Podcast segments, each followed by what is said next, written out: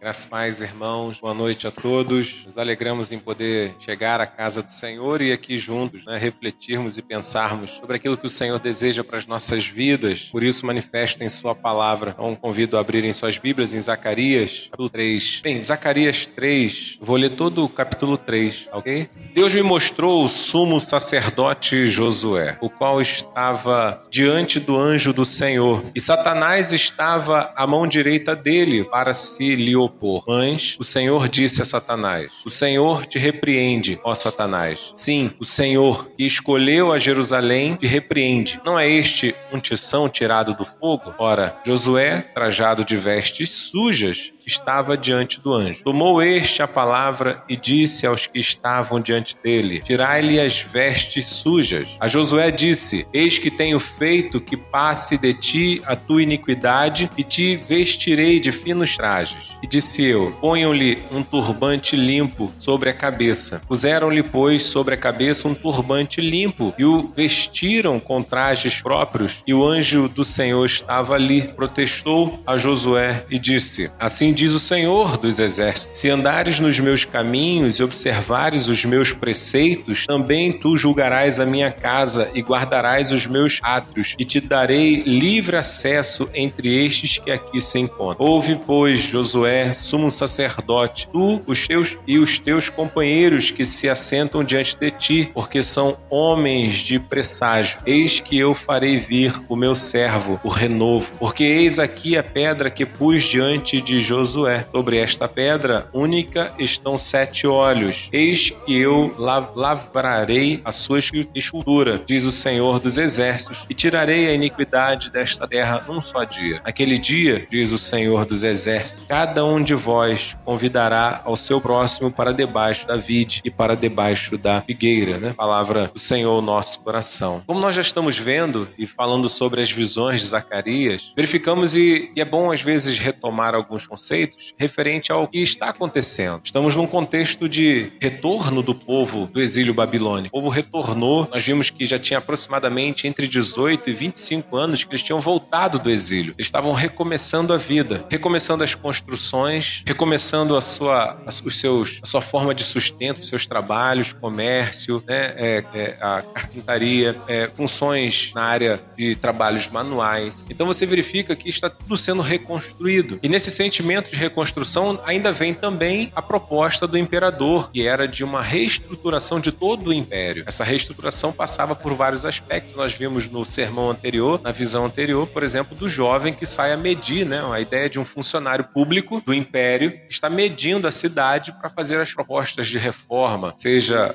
na área de infraestrutura, a muralha. E aí Deus diz, né? Eles não se preocupem com muralha, pois eu sou a muralha de fogo. Só aqui recapitulando o que nós falamos no outro sermão. E agora nós chegamos num contexto jurídico. Essa visão tem um amparo jurídico. Se você olhar, né, quem é formado na área de direito vai verificar que existe aqui né, um, um tribunal montado. É essa imagem imagem muito utilizada na Bíblia. Encontramos isso também em Isaías, quanto da videira, né? E o seu senhor da videira faz questionamento ao júri se ele não tinha direito de arrancar a videira, de queimar a videira. E aqui nós temos um, algo semelhante. Você está num ambiente jurídico, como se fosse um tribunal. E dentro desse tribunal, então, tem os personagens. E é nessa, é nessa estrutura que Deus traz uma palavra ao povo, que Deus traz uma, uma, uma afirmação. Pois bem, dentro dessa colocação, ainda que simples, eu queria mostrar para vocês e trazer alguns conceitos. Podemos olhar e ver, por exemplo, quando ele faz a menção e diz, né? É, Deus me mostrou o sumo sacerdote Josué. Ele está mostrando que existe um personagem, um sumo sacerdote, que fazia as, as responsabilidades de o sacerdote tinha essa responsabilidade de prestar o culto, de receber as ofertas dos membros, né?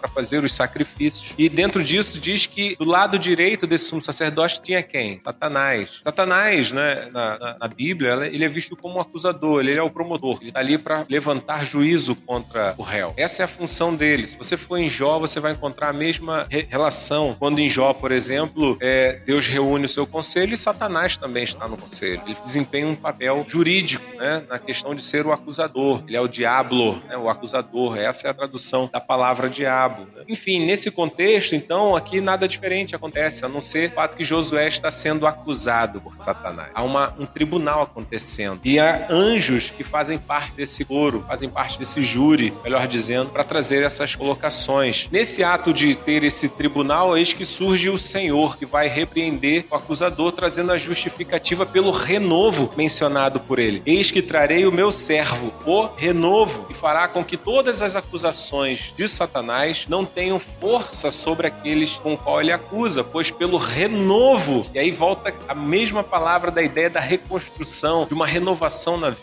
e aqui Deus traz, olha, o renovo trará então essa libertação do acusador. Ele não terá força de acusar. E então até essa narrativa, você vai encontrar então o Senhor repreendendo Satanás. Nessa repreensão de Satanás, ele muda a veste de Josué. Deus vai e muda a veste de Josué. Ele diz que Josué é como o quê? Como um carvão, como uma madeira queimada. Né? Se você pegar, suja mão, né? se você faz poeira, uma poeira ruim, uma poeira preta, ou seja, não, ele está destacando que realmente, realmente, não existe um justo sequer. Não existe um santo, um perfeito sequer. Todos são passíveis de serem acusados, todos são passíveis de serem condenados pelos seus próprios delitos, porque todos pecaram, mas aqui de forma maravilhosa, Deus traz o renovo. Deus traz o quê? A certeza da vitória sobre o acusador, a certeza da justificação frente ao acusador. E é esse nesse conceito que Deus traz essa palavra. E ao ser restabelecido Josué, por exemplo, na ideia da sua vestimenta, sinais da beleza, tira-se aquelas vestes sujas e acrescenta-lhe agora vestes limpas com pedras, pedras que sete pedras que retratam justamente a graça de Deus manifesta de forma plena plena e completa, verificamos então que quem nos purifica, quem nos limpa, quem nos dá condição de sermos sacerdotes na casa do Senhor, de adorarmos a Deus, não é a nossa capacidade de entrarmos aqui puros e limpos, mas é pela ação graciosa de um Deus que nos purifica e nos santifica. Porque o acusador vai acusar e ele tem, como diria, ele tem é, muitas coisas a dizer sobre nós, sobre cada um de nós. Mas eis que aqui agora o Senhor diz: Mas eu levantarei o renovo e vocês podem adorar, pois já está repreendido repreendido o acusador. Pois bem, essa é a imagem que Deus traz nessa quarta visão de um povo que está retornando do exílio, de um povo que retorna para re, um renovo, para recomeçar a vida, para recomeçar a sua história e queriam uma história diferente do que viveram na Babilônia, da forma como viveram, como era aquela vida no passado, impregnada das coisas do mundo, impregnada das paixões apresentada pela, pela Babilônia. E agora então eles se veem na possibilidade de um renovo, de começar novamente e a partir desse recomeço, nessa visão específica Deus mostra esse recomeço passa por serem limpos por mim. Eu tenho que mudar a vida de vocês.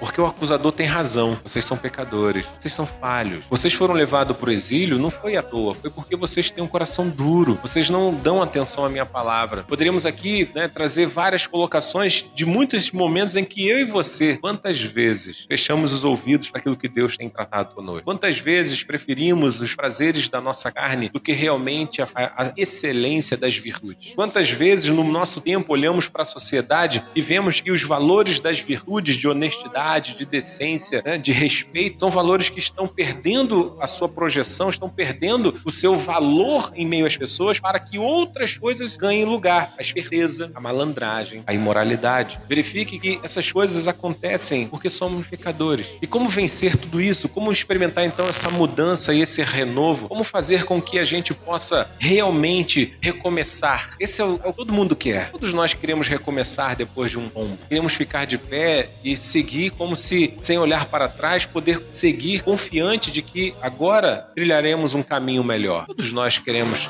recomeçar. E Deus sabe disso. E Deus está dando o caminho para isso. Diante disso, então, veja o que eu e você temos que ter clareza. A primeira coisa a ser observada é que toda renovação da nossa vida, todo começo, passa justamente pela conversão, pelo ato de sermos purificados por Deus, pelo ato de Deus vir ao nosso encontro. Por isso que Jesus diz: vem como estais, né? A gente vem de jeito que estamos, como uma madeira queimada, como um carvão. E Deus é que vai nos revestir, Deus é que vai lapidar o nosso coração, Deus é que vai mudar a nossa visão de mundo, Deus é que vai transformar o nosso caráter, Deus é que vai fazer com que os nossos vícios sejam abandonados, Deus é que faz as mudanças nas nossas vidas. Enquanto eu e você continuarmos tentando dar soluções a partir da nossa habilidade, da capacidade física ou intelectual ou financeira que possamos ter, continuaremos ainda ainda presos e limitados a esse mundo da escravidão babilônica, a escravidão do mundo. Mas o que Deus está oferecendo é justamente agora começar como livres. Mas esse renovo começa a partir de um ato divino. Eu e você precisamos ser ter as nossas vidas nas mãos de Deus. Eu e você precisamos realmente parar e dizer, Senhor, sonda-me, sonda o meu coração, vê se há alguma coisa ruim em mim que o Senhor não gosta, alguma coisa que fere a, a, o seu coração, alguma coisa que atrapalha a minha comunhão com o Senhor e tira. Eu e você precisamos, quando fala da ideia de orar e vigiar, estarmos atentos para que a nossa vida não exista falhas ou brechas para que o inimigo possa apontar os nossos erros. Não que sejamos totalmente perfeitos nos nossos, nas nossas atitudes, mas eu e você temos que ter a clareza de que existem muitos erros na nossa vida que não é pego pela surpresa, mas já são parte da nossa rotina, parte da nossa paixão pecaminosa, de pecados que nós simplesmente cultivamos e às vezes há anos e não abandonamos. Diferente de quando você é surpreendido por uma falta, por algo que você foi provado e tentado e, e cedeu.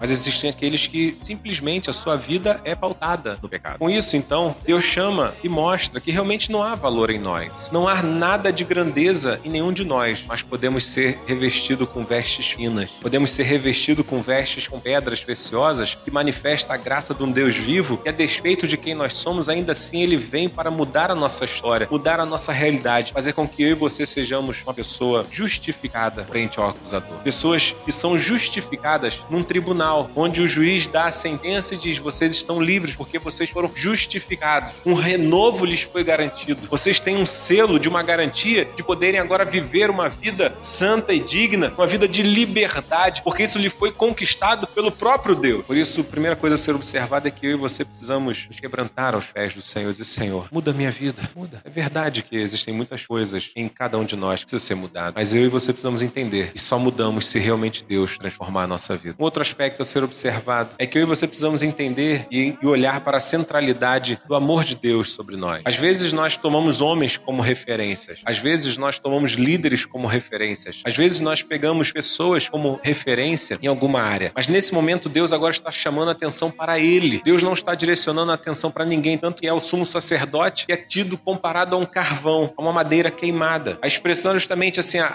a referência não é a pessoa, mas a referência é o próprio Deus. Deus está nos chamando a olhar para Ele, não olhar para as pessoas. Ainda que eu possa desafiá-los a me seguir, né? venham, sigam-me assim como eu sigo a Cristo. O desafio aqui é justamente ir além, pois existia o problema de nós nos envaidecer. Em muitos momentos da nossa história, às vezes nos, nos tornamos legalistas, juízes dos outros, de, justamente porque de alguma forma nós nos achamos merecedores daquilo que nós temos ou daquilo que somos. Às vezes é, é o membro da igreja que critica quem não é membro da igreja, às vezes é o líder de um departamento que critica quem não faz nada e vive nessa, nesse juízo constante como se isso fosse prerrogativa nossa. O que Deus nos mostra é que não cabe nós olharmos para essas realidades da nossa conduta, mas olharmos para Ele, pois é justamente o fato dele ter nos amado é que mudou a nossa história. Não foi por algum nenhum mérito. Se eu tenho uma crítica a uma pessoa, se eu tenho uma objeção a determinadas situações de comportamento, a determinadas pessoas, isso implica não pelo fato de eu ser melhor do que elas ou de eu ter uma vida é melhor do que elas, mas simplesmente talvez eu não esteja no mesmo caminho, porque Deus foi misericordioso em mudar a minha história. Porque Deus me tirou do caminho errado. Isso é tão importante que Cristo vai fazer uma, uma analogia, dizendo: cuidado com aquele que acusa o outro e que aponta o cisco no olho do outro, mas não consegue enxergar a própria trave, uma madeira grande que está no seu próprio olho. Observe que a atitude legalista é uma atitude de pessoas envaidecidas e egoístas que tiram a glória de Deus para si. Elas querem, na verdade, dizer que elas é que foram capazes de produzir tais coisas e que elas são melhores do que as outras. Elas não conseguem enxergar que se existe algum mérito em cada um de nós, é justamente pela graça de Deus. Satanás sabe muito bem disso. É justamente por isso que ele vai rapidamente se colocar à direita de Josué para acusá-lo. Porque ele sabe que se Deus justificar o seu povo, o povo justificado é. Pois todos podem ser acusados, pois todos pecaram. Todos pecaram. Não existe melhor ou pior. O que existem são homens e mulheres que afrontaram a Deus com seu pecado. Mas de forma graciosa, Deus se manifesta. Manifesta o seu amor àqueles que creem no seu Filho, àqueles que confiam em Cristo, àqueles que vão experimentar a chegada do seu servo, o renovo, o Cristo, o Rede Vivo. Observe então que, frente a isso, todos nós somos desafiados então a ter um coração mais humilde, ter uma, uma, uma, uma conduta mais mansa, para que possamos, à semelhança do nosso Deus, que nos amou mesmo como nós somos, poder também amar as outras pessoas. O desafio justamente nos chama agora olhar para a graça de Cristo, para que a partir dele também possamos ser graciosos com o outro, porque o nosso coração é duro e vivemos num contexto de muito egoísmo, onde todo mundo se acha melhor do que todo mundo. E isso tem sido uma barreira. Deus então mostra para o seu povo que na, re... na reconstrução de uma nova vida passava por entender eles precisavam entregar as próprias vidas nas mãos de Deus. Agora não é mais confiando nos homens nem nos seus juízos, mas confiando no juízo de Deus. Lembre-se, estamos num tribunal e qual é a sentença que Deus dá? Serão justificados pelo meu servo renovo. Juiz dá a sentença. Não somos nós que sentenciamos, não somos nós que julgamos. É Deus quem julga, é Deus quem dá a sentença. E ele já deu a sentença. Fomos justificados. Então entenda que viva esse amor, proclame esse amor, manifeste esse amor, compartilhe desse amor. Um terceiro aspecto a ser observado é que Deus então faz com que aquele coro, aquele júri, né, formado aqui pelos anjos, ele diz: inclusive se você andar sobre os meus preceitos, se você viver os meus mandamentos, você terá livre acesso a esse, esse júri. Isso aqui é uma analogia, uma, uma, uma, um apontamento para aquilo que será no grande dia, quando a igreja do Senhor julgará vivos e mortos com Cristo.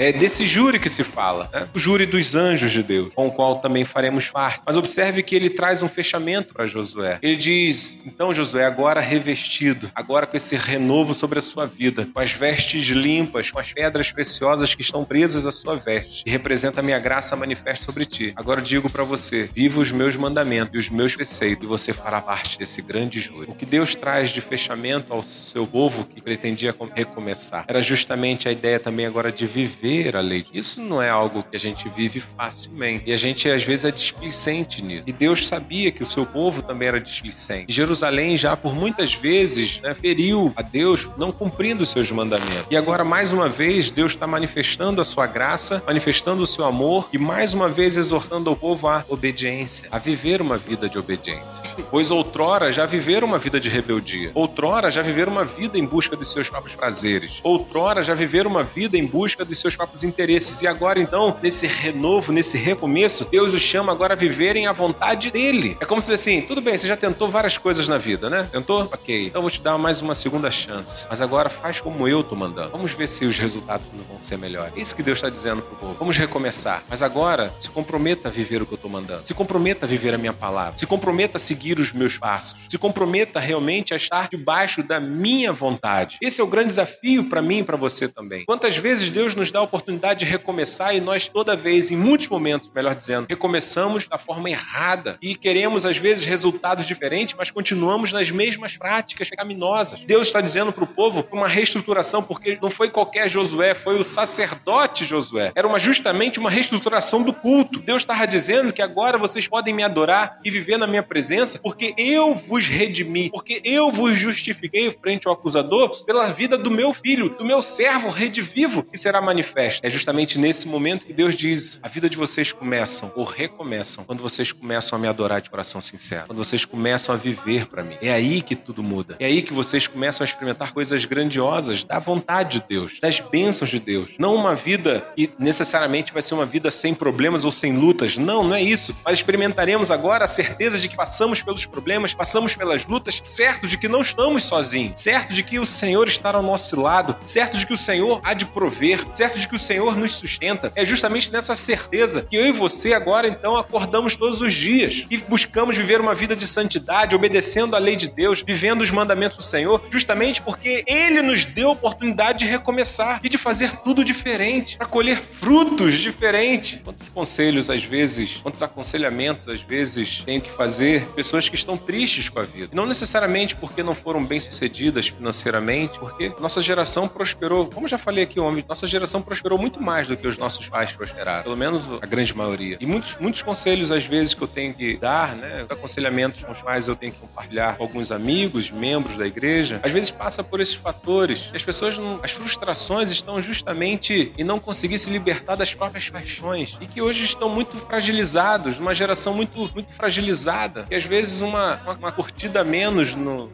na sua timeline já é um motivo de tristeza, de incômodo. Verifique como é que as pessoas estão muito sensíveis muito fracas emocionalmente passa justamente pelo fato de não crer na soberania de um Deus vivo e importa que ele esteja feliz conosco. Observe que vivemos numa geração onde todos querem agradar as pessoas e ser curtida por elas, mas são poucas as que querem agradar a Deus. São poucas as que querem receber os likes de Deus. São poucas as que realmente estão seguindo ali, né? São seguidores fiéis do Deus vivo. São poucos. E aí se frustram. E aí estão sempre voltando aos mesmos problemas. Estão sempre os, é, é, os frutos são sempre aquelas mesmas problemáticas das quais eles querem se libertar, mas eles não mudam. E é justamente isso que Deus está dizendo. Se vocês não mudarem e seguirem os meus mandamentos, vocês estarão novamente escravos da Babilônia. Vocês voltarão novamente para, os, para a escravidão do pecado. Vocês continuarão perdidos. Por isso, esse renovo que ele nos oferta pelo seu servo, pelo seu filho, Jesus Cristo, é um renovo para que agora eu e você, hoje, pudéssemos estar aqui e certos de que o Senhor é quem nos garante a vida, e certos de que o Senhor é quem nos sustenta, e certos de que é o Senhor quem nos dá a esperança e a alegria de saber que existe um amanhã e que esse amanhã vai florescer. Como todo dia nasce o sol, nasce também em nossos corações a certeza da vitória em Cristo, a certeza de que nos foi garantido a vida eterna, a certeza de que agora Satanás não tem mais como nos acusar. Ele pode falar muitas coisas, mas em nome de Jesus ele já está derrotado, já está repreendido. Por isso eu e você podemos andar com a cabeça erguida, andar altaneiramente, certo daquele que nos comprou com seu próprio sangue. Mas eu e você precisamos ter essa paixão pela vontade de Deus, de querer a vontade de Deus, de viver a vontade de Deus e nos preocupar de ter a curtida dele, like dele, né? Verifique que, que Deus está fazendo é isso, mostrando para o povo, vamos para um recomeço. Mas agora, como da outra vez eu tinha falado, vocês não fizeram. Vou falar mais uma vez, façam do meu jeito. Concluindo, irmão, tem um ditado popular que diz que errar uma vez é humano, é normal, mas o mesmo erro duas vezes é burrice. Você erra uma vez, aprendi, agora já sei que não deveria ter feito assim. Mas se você vai e erra do mesmo jeito, diz o ditado popular, isso